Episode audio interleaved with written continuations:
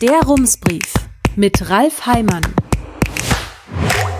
Münster, 31. Oktober 2023. Guten Tag. Am Freitag, kurz vor dem Wochenende, kam Post. Ein Leser schrieb in einer E-Mail im Kreuzviertel, seien in mehreren Straßenzügen nun schon seit zwei Tagen durchgehend die Laternen an. Ein Nachbar habe die Stadtwerke benachrichtigt, später dann auch noch die Stadtverwaltung, also das Tiefbauamt. Es hörte sich an wie der Anfang eines Witzes. Wie viele Menschen braucht man, um eine Laterne auszuschalten?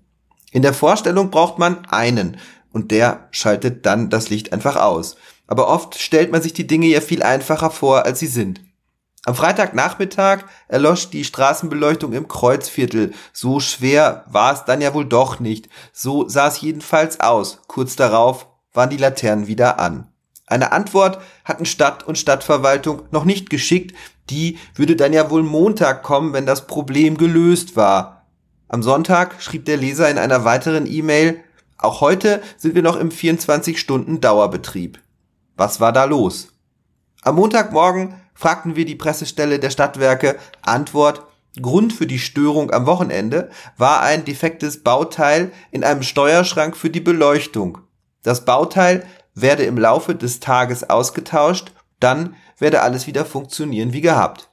Am Montagabend, kurz bevor es dunkel wurde, brannten im Kreuzviertel die Laternen. Noch immer. Neues Spiel, neues Glück, Dienstagmorgen. Wie sieht es aus? Antwort.